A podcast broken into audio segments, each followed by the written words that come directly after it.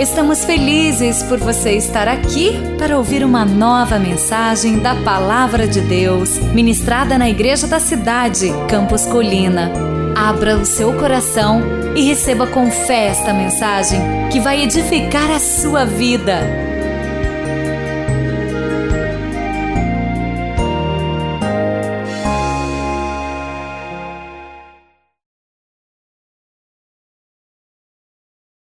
Pode se assentar em nome de Jesus e abra sua Bíblia em Efésios, capítulo de número 5.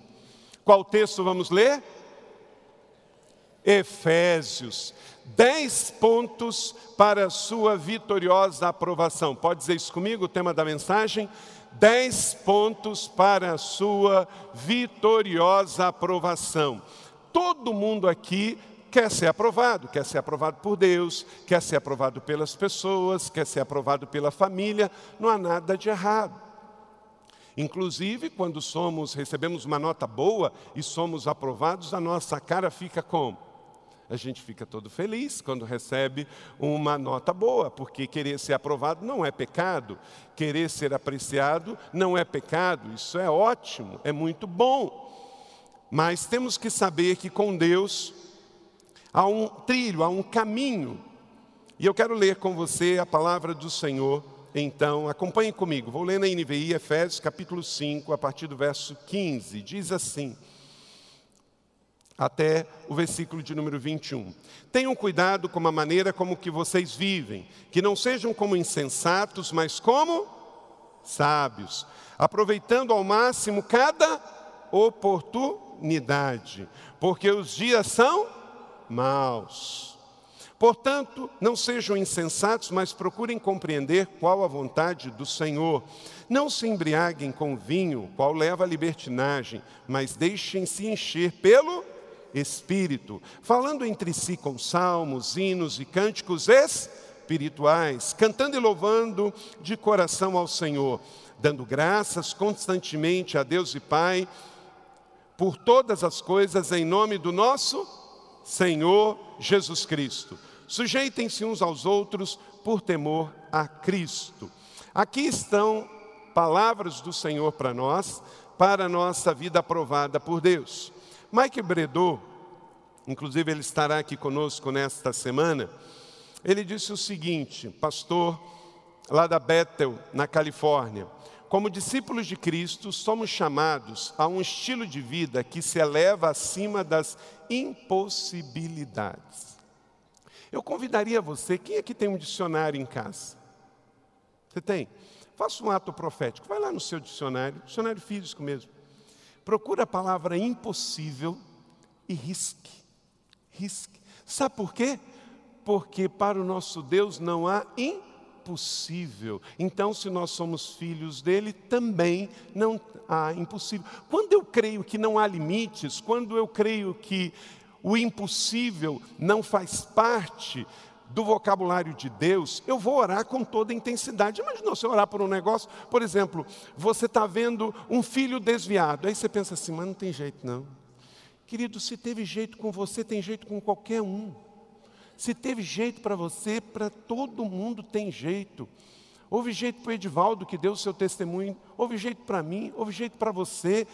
Pensa, tem jeito para o seu filho, para o seu neto, só não tem jeito se já morreu, mas está vivo. Então você tem que declarar: não há impossível para o Senhor. Então você vai orar, você vai jejuar, nem que seja a última coisa na vida a fazer, você vai orar e jejuar pelo regresso do seu filho, pela salvação de um ente querido. Você vai orar porque você crê que para Deus nada é impossível. Quem disse isso foram os anjos no primeiro Natal o Senhor trouxe dizendo que era impossível, então nós devemos nos alegrar, nós devemos celebrar, porque para Deus nada é impossível.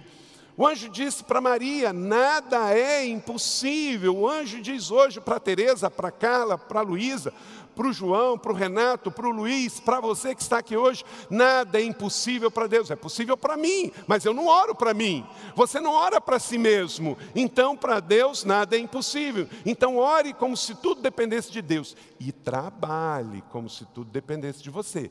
Aí você vai orar, porque orar depende de você Deus depende ouvir. Você vai jejuar porque isso depende de você. Você vai dar bom testemunho. Você vai se dedicar com perseverança. Quando nós pensamos em ser aprovados por Deus, nós temos que pensar sempre na abundância. Parta do pressuposto da abundância. Ao ser aprovado por Deus, não é que você tem que fazer alguma coisa, você só tem que crer e receber. Não parta da escassez, parta da abundância. Não que você tem que fazer algo para Deus te aprovar, você já é aprovado por Deus. Todo mundo aqui é amado e aprovado por Deus, aleluia. Você é eleito, você é chamado, você é filho, você é escolhido. Agora, eu e você temos que decidir nos juntarmos a Deus e cumprir o seu plano. Abraham Lincoln, presidente estadista norte-americano que foi assassinado, ele disse: o campo da derrota não está povoado de fracasso, mas de homens que tombaram antes de vencer. Por quê? Começa tudo na mente. Você vem com um sofisma dizendo: não adianta, não tem jeito, não vai dar, e aí você é derrotado antes de lutar. Você precisa decidir avançar. Então, inclusive para poder estimular os nossos filhos.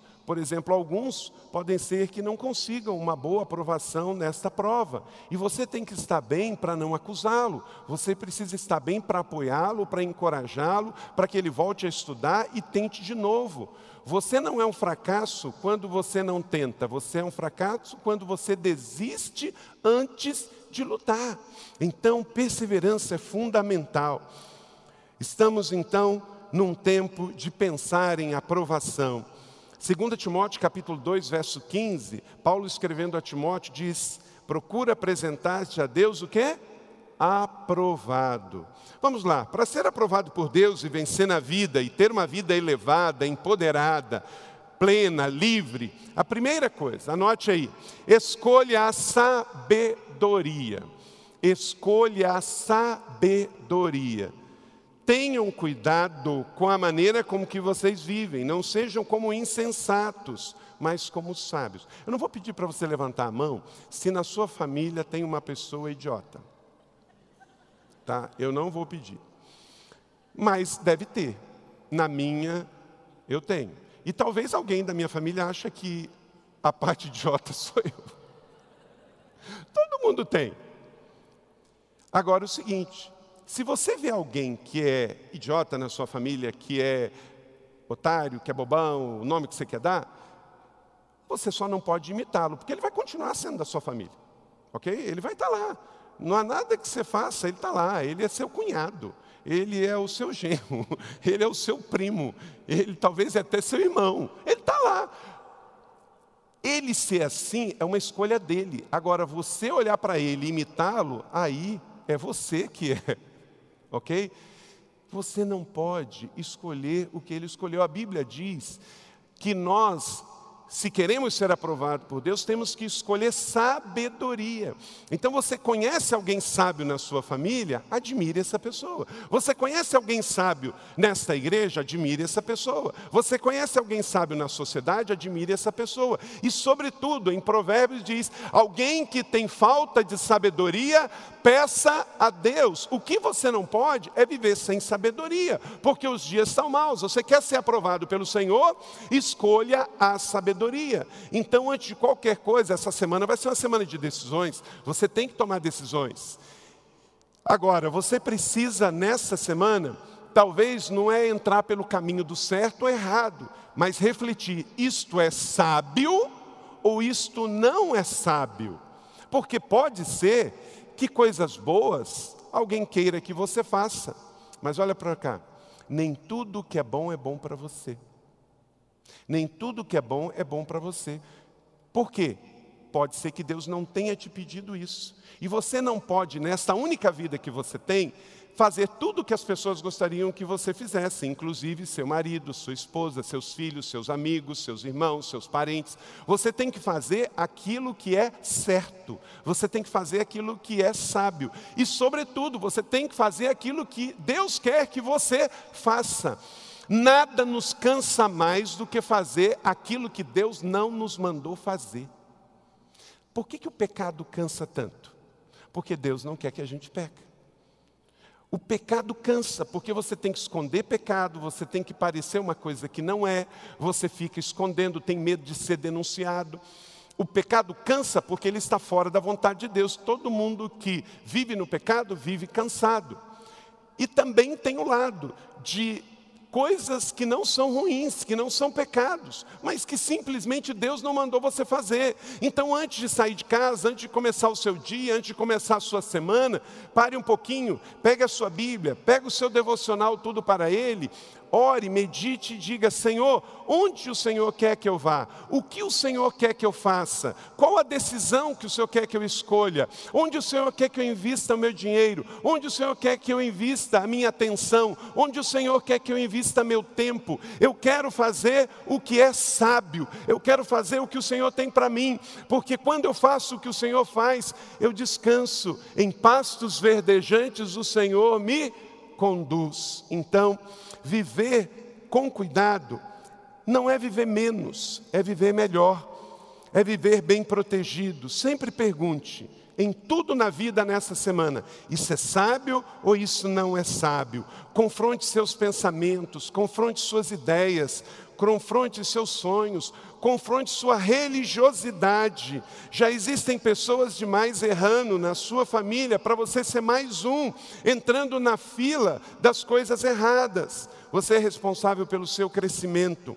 Ou você vai deixar que a vida de sabedoria te enobreça, ou você vai deixar que a vida de imbecilidade te faça menor. A vida é muito grande para ser vivida de forma pequena. O que você precisa deixar de fazer na vida para ser mais sábio?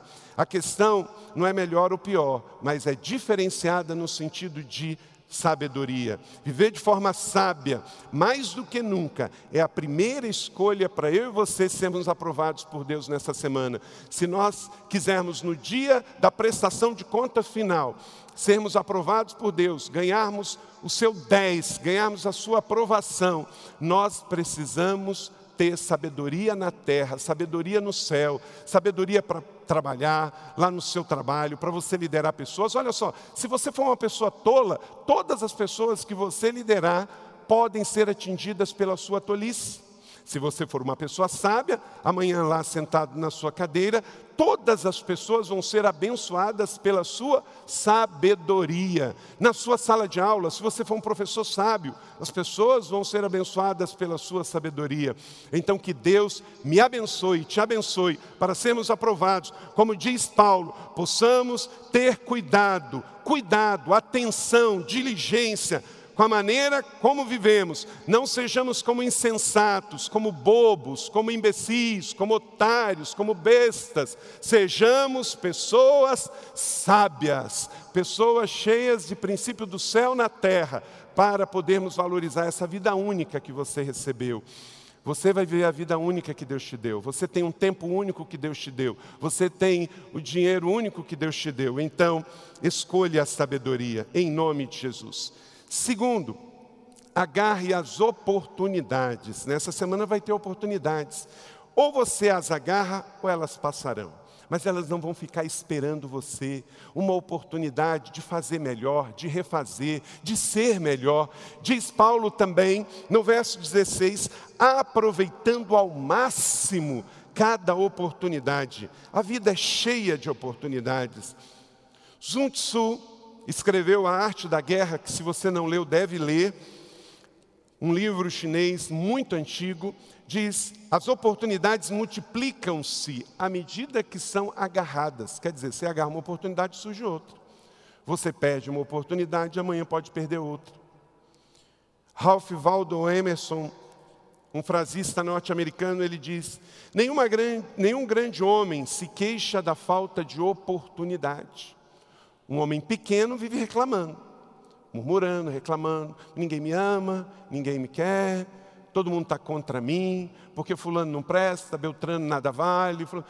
A pior coisa de uma pessoa é se tornar vítima. Nós somos, meu irmão, olha para cá. O Salmo 8 diz que eu e você fomos feitos pouco abaixo dos anjos. Quer dizer, você é obra-prima da criação, você é joia da coroa, você tem mente, você tem coração, você é chamado por Deus para dar nome, só o ser humano dá nome. Então você não é vítima, você não é miserável, você não é pequeno, você não pode ser vítima de si mesmo, você não é melhor do que ninguém mas você também não é pior do que ninguém. Como Paulo diz, pela graça de Deus sou o que sou. Então, portanto, fique com os seus olhos abertos, com os ouvidos atentos e pegue as oportunidades. Essa semana vai ter oportunidade no seu trabalho, essa semana vai ter oportunidade na sua escola, essa semana vai ter oportunidade na comunidade e alguém vai pegar. Então, pegue você, esteja atento.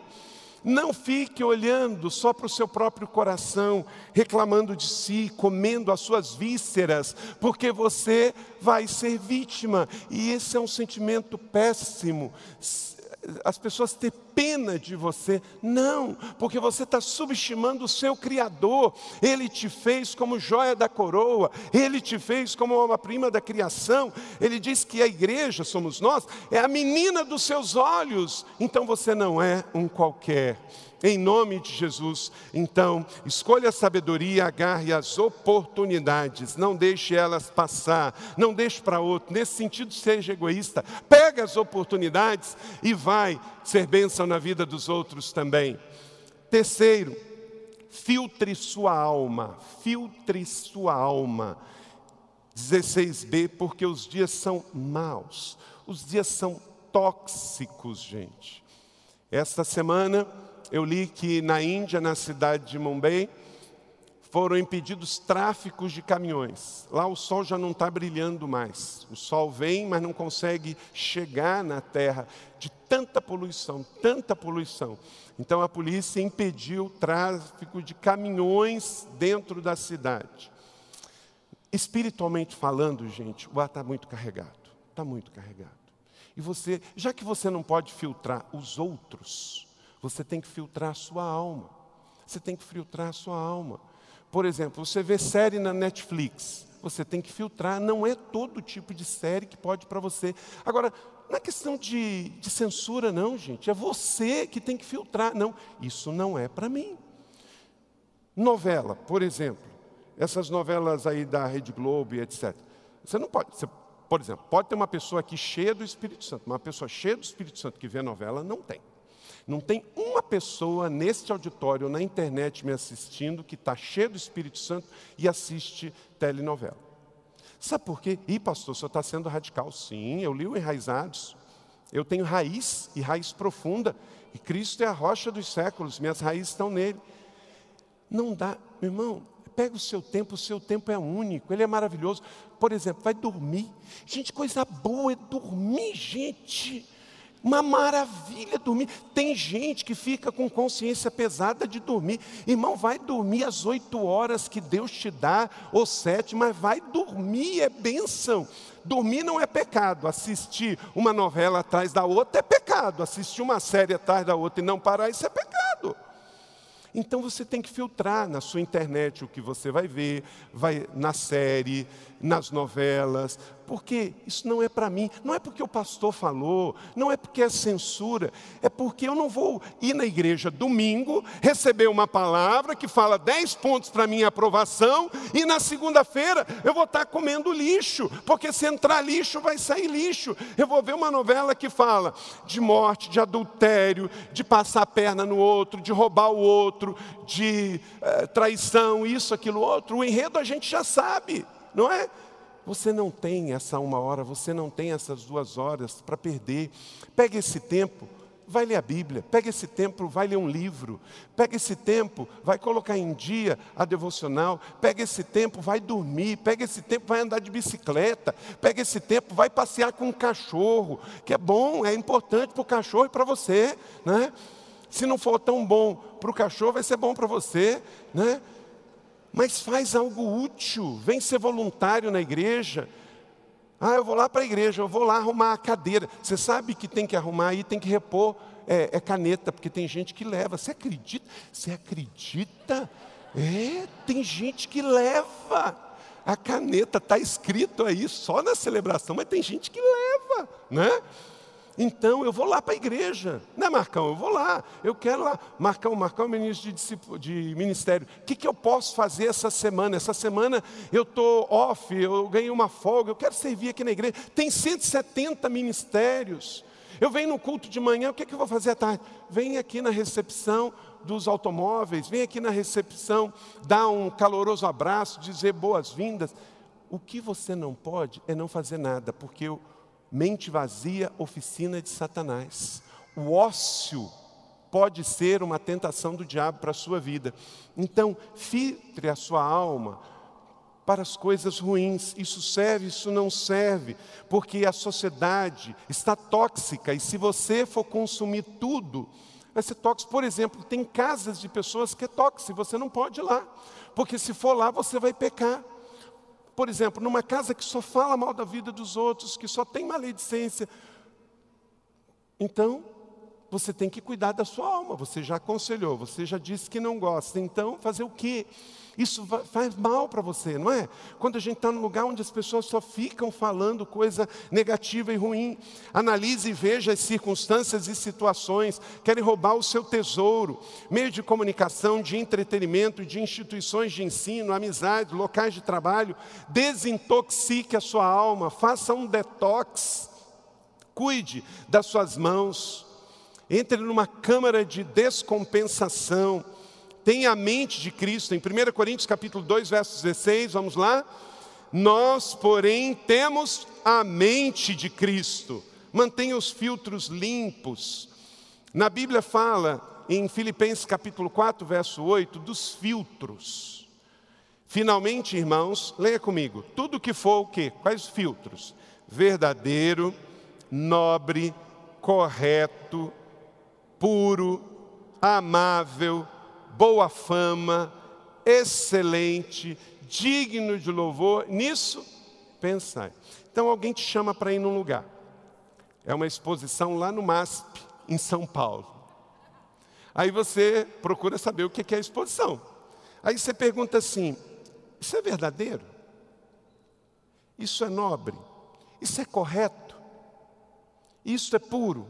Isso é amável? Não. Então vou fazer o que lá? Não preciso ir. Não é? Ah, vamos ver um filme. Mas qual filme? Isso é. Então vai fazendo os filtros, senão não vale a pena. Então, decida botar um filtro na sua alma. Cuidado. Eu tenho dito o seguinte: se você me vê com tranqueira, ou é para evangelismo ou ação social. Fala assim, e aquela pessoa lá é complicada. Olha lá, tirou uma foto com o pastor. Pode ter certeza, eu estou fazendo ação social, eu estou fazendo evangelismo. Porque para comunhão tem que ser pessoas que vão ajudar você, que vão elevar você, que vão abençoar você. Agora, você vai se encontrar essa semana com muita gente. E eu espero que você seja sal e luz. E que realmente, no seu caminho, se aparecer tranqueira, elas mudem, porque vão conhecer você em nome de Jesus. Elas vão ser ex-tranqueira porque eu me tornei amigo do Peter, amigo do Luiz, amigo da Teresa. Por quê? Porque agora eu não sou mais. O contato com ele me fez uma pessoa diferente. Pense nisso, considere isso. Bote seu filtro. Filtro nos olhos, filtro no ouvido, filtro no coração e avance. E você vai se, se relacionar com todo tipo de pessoas, no, no comércio, no trabalho, no esporte, no lazer mas cuidado, se aquela pessoa está saudável, você pode se inspirar e receber a saúde dela.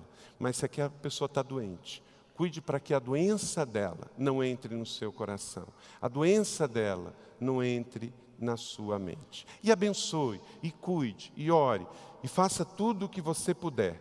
Agora, é claro, tudo o que depender de vós, a Bíblia diz, Paulo, no que depender de vós, faça todo o possível.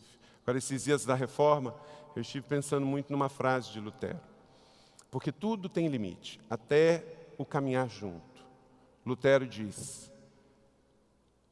que promover a virtude, promover a unidade é uma virtude, mas sabendo disso, ele diz: é melhor a divisão pela verdade do que a união pela mentira. Então também você tem que ir até um limite. Ouça bem, eu repito para você: promover a unidade é uma virtude cristã. Jesus nos chamou de pacificadores. Pacificador é mais do que pacifista. Um pacificador é promotor da paz. Quer dizer, aonde há confusão, ele chega intencionalmente para promover a paz. Mas, se você também tem que, para viver unido, viver debaixo de mentira, aí eu estou com ele. Que é melhor ficar com a divisão e a verdade do que a união com a mentira. O grande filósofo russo, ele disse o seguinte, Fyodor Dostoiévski: se você descobrir que a verdade não está em Jesus, deixe a verdade e fique com Jesus. Porque nada é maior do que Jesus. Nenhuma verdade dos homens. Tem gente que diz assim: não, mas isso é verdade. Espera aí, isso é verdade. Isso coaduna com a palavra de Deus? Isso coaduna com Jesus? Sim. Ok. Não, então fica com a sua verdade que eu fico com Jesus. Tem gente que crê em algumas coisas e para ele esta verdade é mais importante do que as palavras de Jesus e a Bíblia. Querido, se você tem uma religião que não coloca Jesus como alfa e ômega, primeiro e fim, ele é, ele era e há de ser, ele é o primeiro e será o último, mesmo que seja verdade para as pessoas, não serve. Entre a verdade da religião, dos dogmas e da tradição, fique com Jesus, porque se você ficar com uma verdade que não é Jesus, não é o caminho, é descaminho, porque Ele é o caminho, a verdade e a vida, só Ele é. Então, filtre a sua alma. Quarto princípio, agarre a vontade de Deus. Agarre a vontade de Deus. Para você receber as dez aprovações de Deus e ser vitoriosamente aprovado, agarre a vontade de Deus, verso 17. Portanto, não sejam insensatos, mas procurem compreender qual é a vontade do Senhor. Às vezes, entender a vontade de Deus é difícil. Semana passada houve um atentado no sul do Texas, todo mundo ficou sabendo, enquanto que a gente estava aqui na igreja pela manhã uma igreja no sul do Texas, perto de Houston, um lunático maluco, um homem lesado por guerras, entra numa igreja, talvez achando que os seus sogros estivessem lá, e metralha 26 pessoas. A igreja era pequena, 50% da igreja. O pastor não estava, mas o pastor auxiliar estava. E ele morreu. Morreu também a sua filha, morreu também a sua esposa. E chegaram para o pai desse pastor, não, vi, não sei se você viu isso.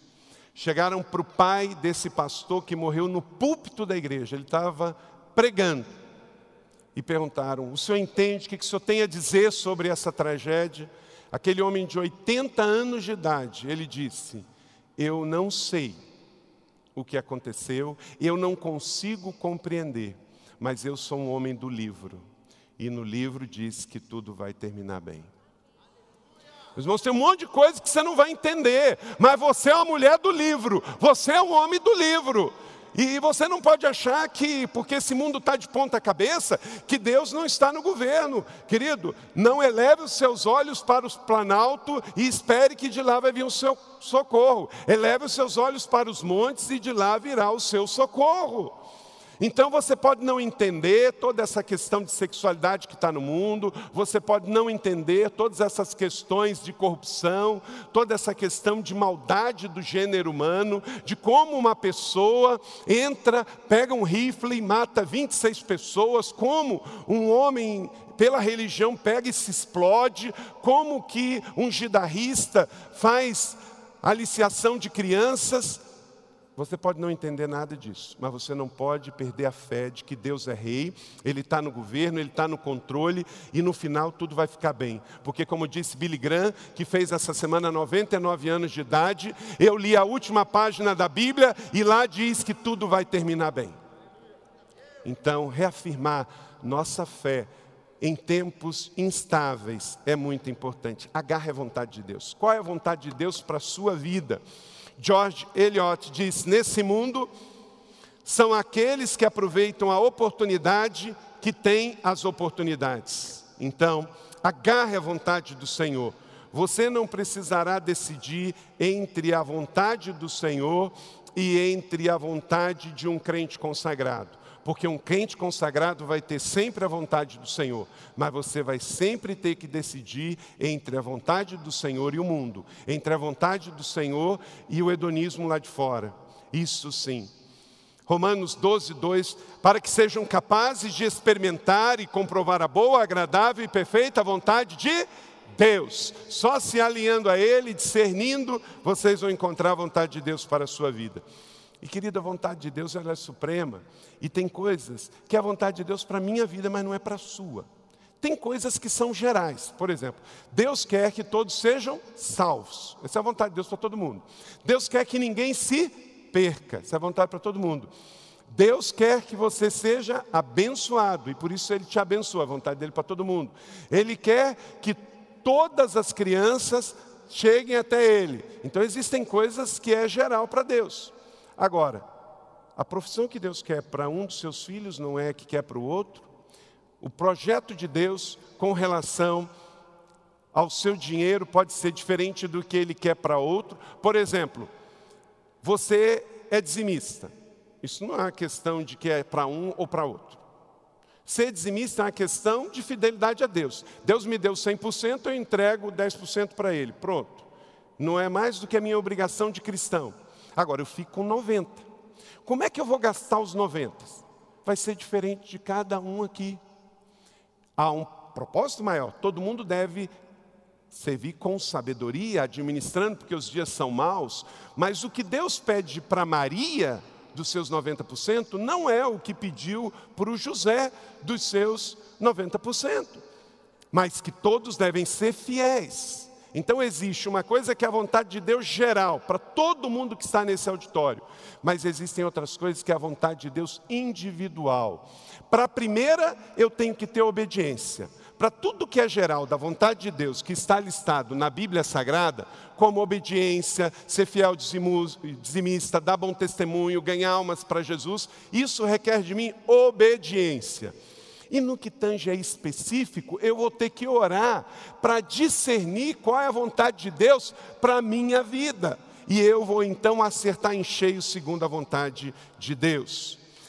Aquele que vencer e fizer a minha vontade, até o fim darei autoridade sobre as nações. Apocalipse 2, 26. Quer dizer, então, fazer a vontade de Deus empodera a nossa vida na terra. Quinto, corte o mal pela raiz. Se você quer acertar em cheio na vontade de Deus, corte o mal pela raiz. Verso 18, a parte A, todos juntos, bem forte. Não se embriaguem com vinho que leva à libertinagem. Cada um tem que se conhecer. Na Bíblia está escrito que você pode tomar um copo de vinho. Paulo tomava, Jesus frequentou é, festas e o vinho de Caná ele embebecia tanto quanto qualquer outro, porque a fermentação da uva faz o, o álcool acontecer. Agora, todo mundo pode beber um copo de vinho? Não.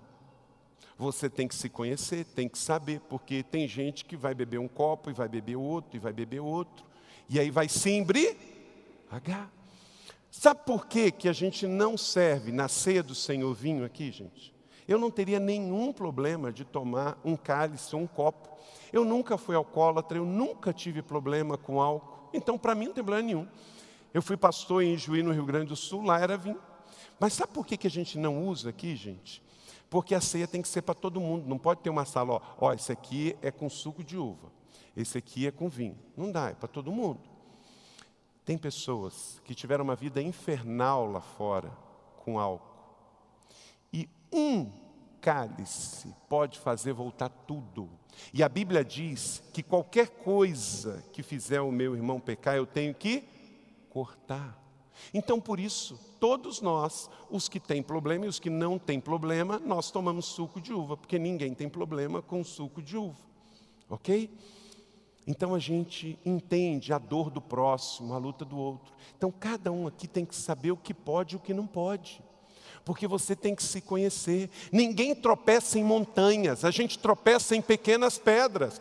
Quando eu estou caminhando eu vejo uma montanha grande lá, eu aqui já me preparo no físico e no psicológico para subir a montanha. Agora, quando eu estou andando, eu esqueço de pedras no caminho, e aí eu posso ter uma queda com uma pequena pedra no caminho.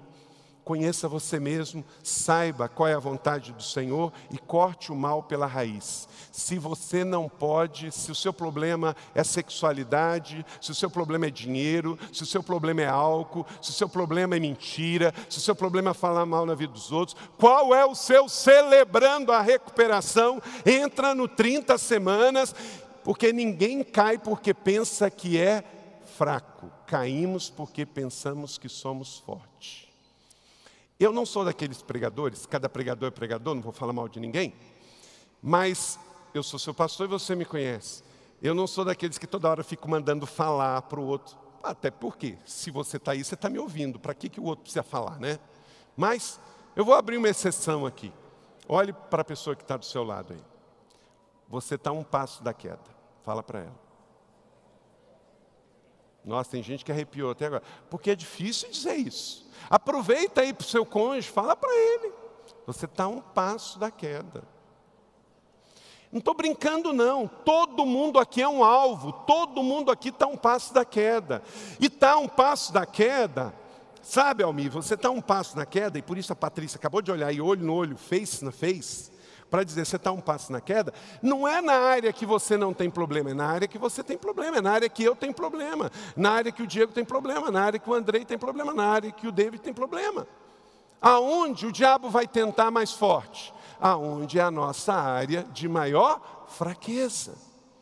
E você precisa orar e vigiar e cuidar desta área. É a língua. Então, faz um propósito de ficar quieto.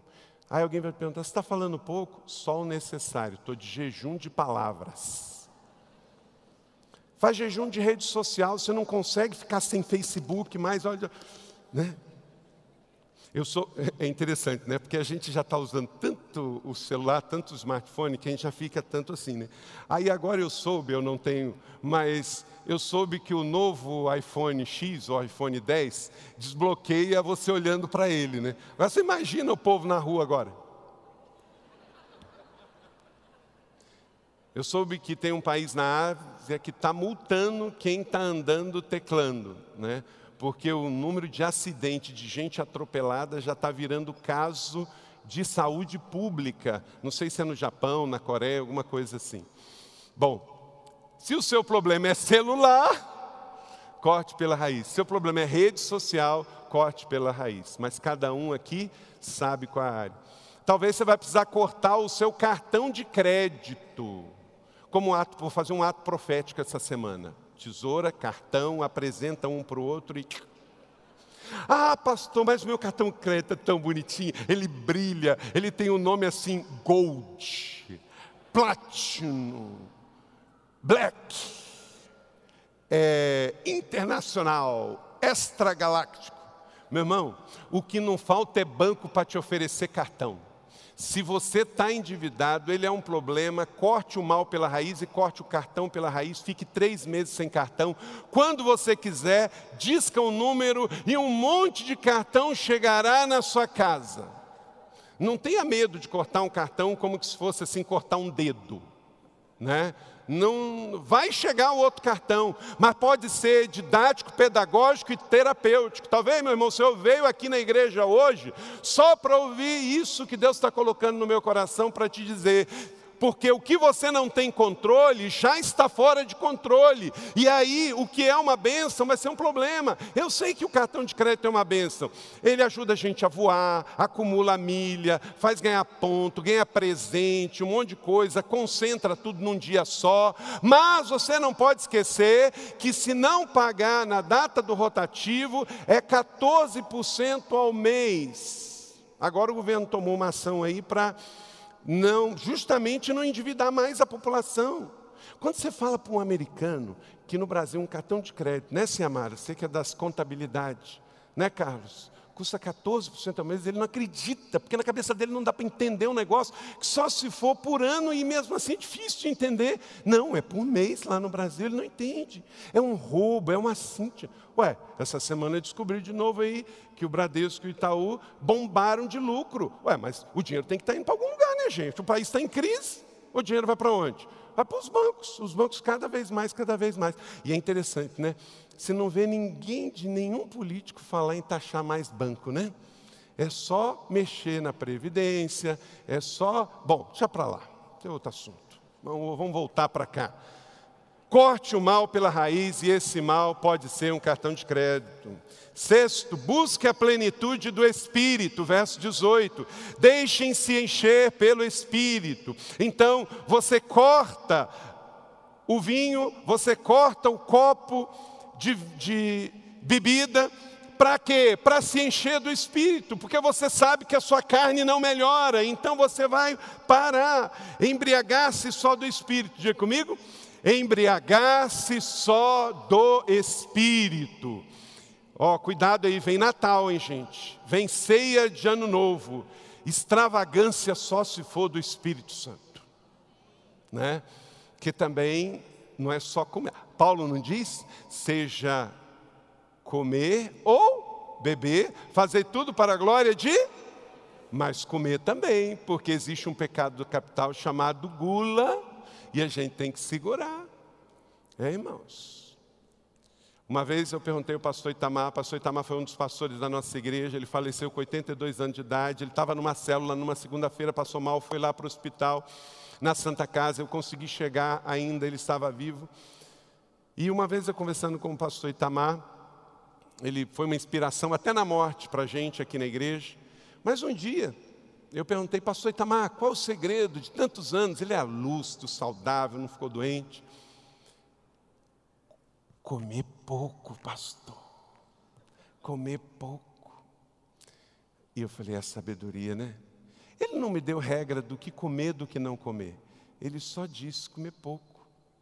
A gente pode comer de tudo, mas pouco. Você acha que você vai comer um torresmo vai cair morto? Só se for um nutri chato que diz isso. Você não pode comer muito, mas comer só um pouquinho. Aí você não come um torresmo, aí se enche de margarina. Você sabe que nem formiga come margarina, não é? Nem mosca senta em margarina, porque o negócio não deve ser lá essas coisas, não, né, Nazário? Não é. Você está aí completando mais um ano de vida, é porque você não está comendo muita margarina, não é verdade?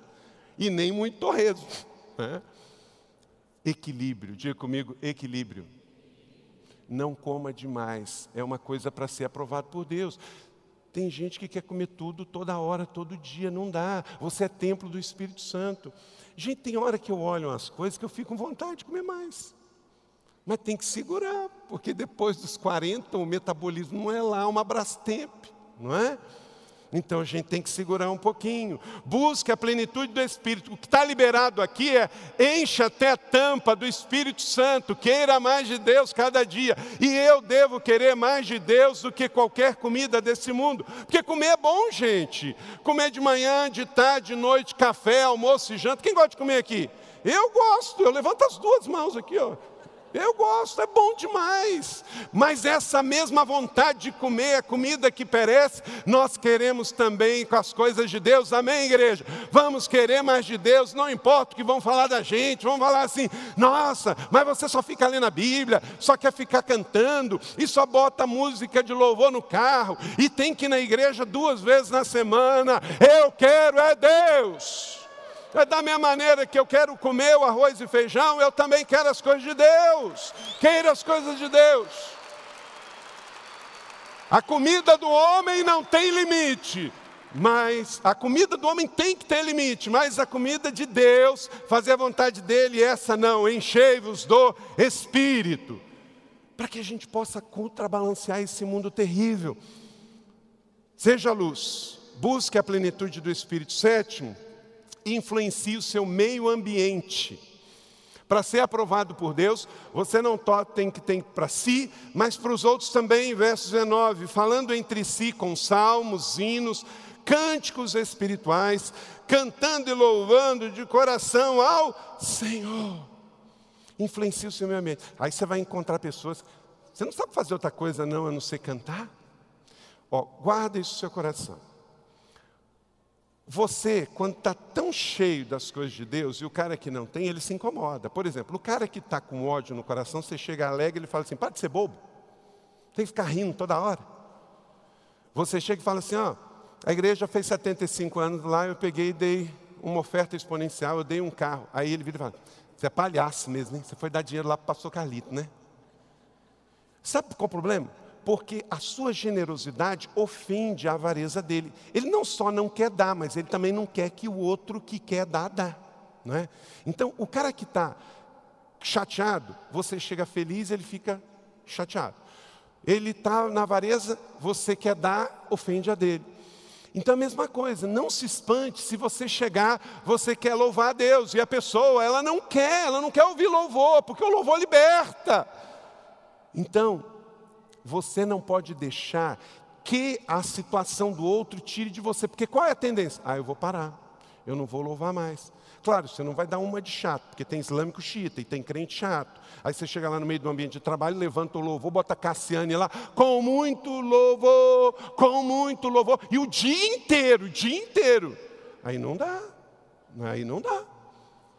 Tem que ser equilibrado. Você não pode deixar porque os outros não querem, mas também não pode ser uma pessoa que vai impor. É o equilíbrio. Qual foi o primeiro ponto? Escolha a sabedoria. E que não te falte sabedoria essa semana. Não pare de louvar porque os outros não queiram louvar. Mas saiba que a vontade de Deus é boa, perfeita e agradável. E tudo tem a hora. Você não pode pegar também mensagem de pregação e colocar a semana inteira. Não, porque o meu marido agora vai se converter. Eu vou pegar as mensagens, vou pegar a série lá, aquela série grande que o pastor pregou em dez vezes, eu vou botar uma atrás da outra. Gente, água de mar mata planta. Você aguenta uma, duas pregações por semana, mas pensou? 25? Ah, aí daqui a pouco eu estou passando aí, sofro um atentado. O que foi? Ah, foi o marido da mulher lá, para esse pastor não pregar mais na casa dele. Parou, botou uma bomba lá. Então, mulher, me ajuda aí, porque senão eu corro risco de vida. Você está vendo aí no YouTube, daqui a pouco, gente, nós vamos ter que ter segurança aqui, porque eu já vi de dois pastores faqueados aí. Mas aqui, além de ter um grande Deus, demora para chegar aqui. Então, qualquer coisa você vê aí, você dá um jeito que demora a chegar aqui, né? Mas o negócio está tenso. Eu acho que em alguns lugares está hipertenso. Né? Vamos orar, irmãos, que o diabo está furioso. Influencie o seu meio ambiente. Faça o seu melhor, só sede por Deus, ninguém pode controlar. Oitavo, escolha a gratidão em meio à murmuração. Verso 20, dando graças constantemente, não é algumas vezes, é constantemente, por todas as coisas ao Deus e Pai, em nome do nosso Senhor Jesus Cristo. Vida satisfeita, rodando de tanque cheio, positivo, altruísta, abnegado, a vida cristã não é sobre ser servido, é sobre servir. Deixa eu te dar uma frase para você botar nas suas redes sociais essa semana. Murmuração é reclamar com a pessoa errada. Murmurar é reclamar para a pessoa errada. Quando eu oro, eu posso até reclamar com Deus, porque eu estou falando com a pessoa certa. Falecido pastor Elcio Lessa, primeiro missionário batista brasileiro em terras portuguesas, foi pastor da Igreja Batista Cruçá, no Rio de Janeiro, ele disse: agonize diante de Deus, para você não agonizar diante dos homens. Agonize diante de Deus, para você não agonizar diante dos homens. Então, não adianta você ficar. Você está com um problema lá com a Johnson. Aí você pega e vai reclamar com o saque da GM. Ela não vai te ouvir. Por quê? Você está reclamando para a pessoa errada. Quando você só reclama, reclama, reclama para uma pessoa, você está murmurando, porque você está reclamando para a pessoa errada. Nove, honre as pessoas da sua vida. Quem são as pessoas da sua vida? É o seu pai, é a sua mãe, é o seu marido, é o seu primo, é o seu pastor, é o seu líder. Tem gente que só gosta de dar presente quando uma pessoa precisa. Deixa eu te dizer uma coisa. Dar presente para quem precisa não é honra, é obrigação, porque fazer ação social não é opcional. Nós temos que fazer. Repetir para você: quando você dá algo para alguém que precisa, se a pessoa não tem o que comer e você dá de comer, você não está dando presente de honra. Você está fazendo sua obrigação, porque a Bíblia diz, Jesus disse lá no Sermão da Montanha: dá-lhe voz de comer. Então, se você vê alguém com frio, você dá roupa. Se você vê alguém sem sapato, você dá, dá sapato. Você vê alguém sem educação e você dá educação. Você vê alguém com fome e você dá de comer.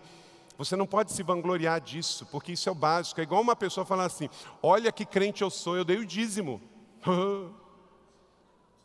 tá? Agora, quando você dá por amor, você dá o. Você não precisava dar aquele tempo, você para e dá aquela atenção. Isso é honra. Quando uma pessoa não precisar de um presente, aí você lembra daquela pessoa e você dá. Ah, você ia, foi passear, aí você viu uma coisa que a pessoa gosta e você pega e traz. Às vezes é uma coisa simples. O que, que chama isso? Isso chama honra. Isso é bom, isso é agradável ao Senhor. A gente não dá porque a pessoa precisa. Você viu aquele negócio? Ah, eu quero te dar um presente, trouxe uma lembrancinha. Aí a gente fala, não precisa. Em nome de Jesus, para de falar isso não precisa. Eu já parei. Eu no começo, por causa da religiosidade, ou por causa da formação de escassez e tal, na roça. Então a pessoa vinha feliz dar um negócio e a gente falava assim: não precisa. Não sei, mas quem disse que ela está dando porque precisa? Ela está dando porque gosta de você, porque ama você, porque você é uma pessoa importante. Aí você recebe e diz: que coisa boa, Deus te abençoe, deixa eu orar com você, deixa eu celebrar com você. Vamos dar beijo, dar abraço, dar carinho, dar atenção, dar dinheiro, dar oferta, dar amor. Não porque as pessoas estão pedindo ou porque elas precisam, mas porque você foi constrangido por Deus, você recebeu e você quer dar. Amém? Que assim seja por amor, por honra, por alegria, porque você quer fazer, meu irmão. Sabe por quê? Porque por mais que eu dê, eu estou ainda devendo, porque Deus fez primeiro. Quando você levar alguém na sua casa, pega aquela louça, pega aquele negócio que você nunca usa. Tem gente que ganhou coisa no casamento, já fez bodas de ouro e nunca usou. Bota na mesa. Pode quebrar? Pode, mas vai quebrar no uso do propósito para qual aquele negócio foi feito. Não é verdade? E assim vai ser benção.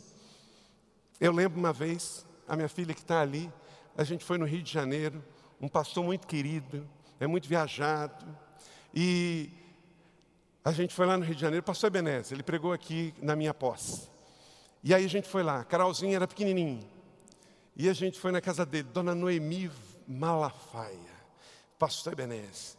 E a gente está lá na mesa, assim, e ela, um aninho, Daqui a pouco a gente está na mesa e vem, e vem a prateleira cristaleira com tudo. E quebrou tudo. E a mulher colecionava sino do mundo todo, gente. Só escapou os sinos de aço, porque os de porcelana foi uma miséria. E eu, na Praça Sans Pena, no dia seguinte, procurando sino tudo que eu pudesse achar de sino para comprar, para tentar restituir. Até hoje, quando a gente se encontra e fala da gargalhada daquela cena, e a Carol apavorada, viu? Meu irmão, se você abrir uma célula na sua casa, vai quebrar, vai sujar, mas a gente não bateu nela por causa daquilo. Porque Criança é criança. Nunca puna uma criança por ser criança. Puna uma criança se ela for indisciplinada e mesmo assim com conversa. Ou se tiver cometido erro ou pecado. Amém, igreja? Vamos lá. Honre as pessoas da sua vida. Faça uma lista aí. Escreva aí do lado do seu esboço. Uma pessoa para a semana você mandar uma mensagem, você fazer uma ligação. Gente, ligação hoje está igual carta pelo correio. Ninguém recebe mais, não é verdade? Você recebeu uma carta escrita pelo correio nesse Natal, faz uma carta escrita pelo correio, só que tem que mandar com antecedência, porque o negócio leva quase uma semana para chegar, né? Então já faz agora para chegar no Natal, aquela cartinha escrita, bota um selo lá, ou se não pega o telefone e liga. Gente, ninguém recebe uma ligação. Quem é que passa uma semana sem receber uma ligação? Várias pessoas, várias pessoas, porque tudo é zap zap, né? O zap zap para lá e o zap zap para cá. Surpreenda alguém essa semana, liga para ele e diz assim: ó, eu estou honrando você porque você é uma pessoa maravilhosa. Só estou ligando aqui para te agradecer, porque eu lembro uma vez que eu passei um luto e você estava comigo, você me deu algo especial, você se lembrou de mim, você me deu uma oferta, você me deu uma atenção, você me deu um carinho, você me ganhou para Jesus. Leve um, um bombom essa semana para o seu líder de célula, chega ali para o pessoal que cuidou das suas crianças, no Ministério Ignição, seja agradecido às pessoas da sua vida, agradeça o seu marido, agradeça sua esposa, agradeça seus filhos. Chega em casa, seu cônjuge não veio, dê um beijo nele. Onde você aprendeu isso? Na Bíblia, que eu tenho que honrar você. Décimo e último. Tema ao Senhor acima de tudo. Se você quer ser aprovado por Ele, tema ao Senhor acima de tudo. Paulo conclui o texto no verso 21, a parte B, por temor a Cristo. Meu irmão, minha irmã, querido convidado que está aqui nesta noite, por amor a Cristo, cuide do seu corpo, cuide do seu trabalho, cuide do seu casamento, cuide da sua empresa, cuide da sua vida, cuide do seu caráter, cuide de tudo, tudo, tudo, por temor a Cristo. Como diz Paulo em 1 Coríntios 10, 31, já li esse texto. Assim, quer que vocês comam, bebam, façam qualquer outra coisa, façam tudo para a glória de Deus. Então, receba essa palavra da fé, receba e viva para ser aprovado por Deus. Não viva para ser aprovado pelos homens, mas para ser aprovado por Deus. Como diz Paulo em 1 Coríntios 9, 27, eu mesmo não venho a ser reprovado em nome de Jesus. Você recebe essa palavra? Que Deus te dê, na boa medida, sacudida, calcada e transbordante.